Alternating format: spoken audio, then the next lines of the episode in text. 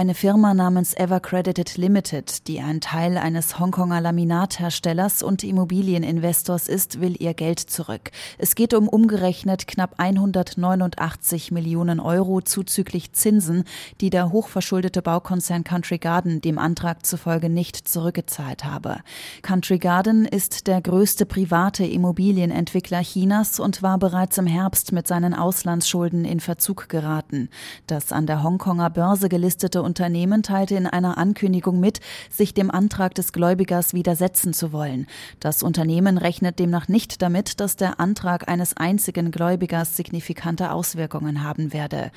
Der Antrag kommt einen Monat, nachdem ein Gericht in Hongkong die Liquidierung von Evergrande angeordnet hatte, dem am höchsten verschuldeten Immobilienkonzern der Welt. Mit einer drohenden Liquidierung eines weiteren chinesischen Bauträgers droht sich die Immobilienkrise in China zu verschärfen. Die Krise im Immobiliensektor lastet schwer auf der zweitgrößten Volkswirtschaft der Welt und ist längst auf der politischen Agenda.